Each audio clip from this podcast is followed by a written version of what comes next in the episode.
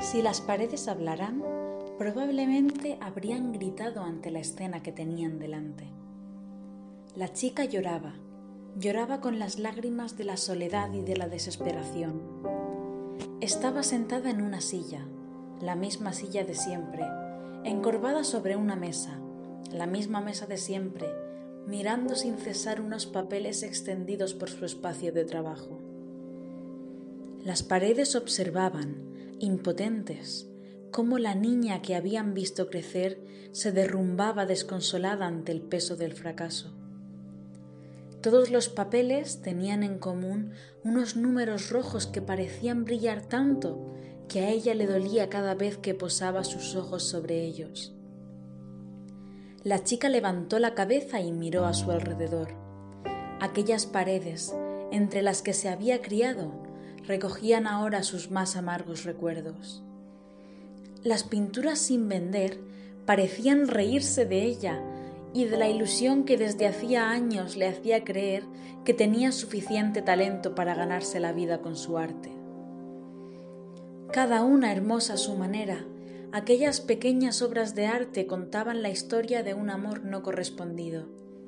Sus cuadros le amaban incondicionalmente, y le daban las gracias por haberlos creado, mientras que ella los detestaba por no estar colgados en un museo o en casa de algún coleccionista privado. Fue entonces cuando una repentina idea cruzó su cabeza, y en ese momento pareció la mejor ocurrencia que había tenido nunca. ¡No! habrían suplicado las paredes si pudieran gritar de horror. La chica cogió el bote de pastillas que más a mano tenía. Con una última inhalación, observó las paredes con manchas de pintura, los lienzos sin terminar, las facturas y los avisos de desahucio.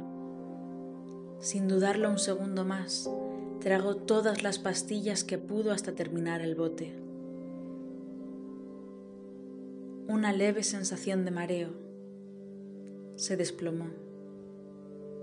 Fue así como puso fin a su mejor obra ella misma.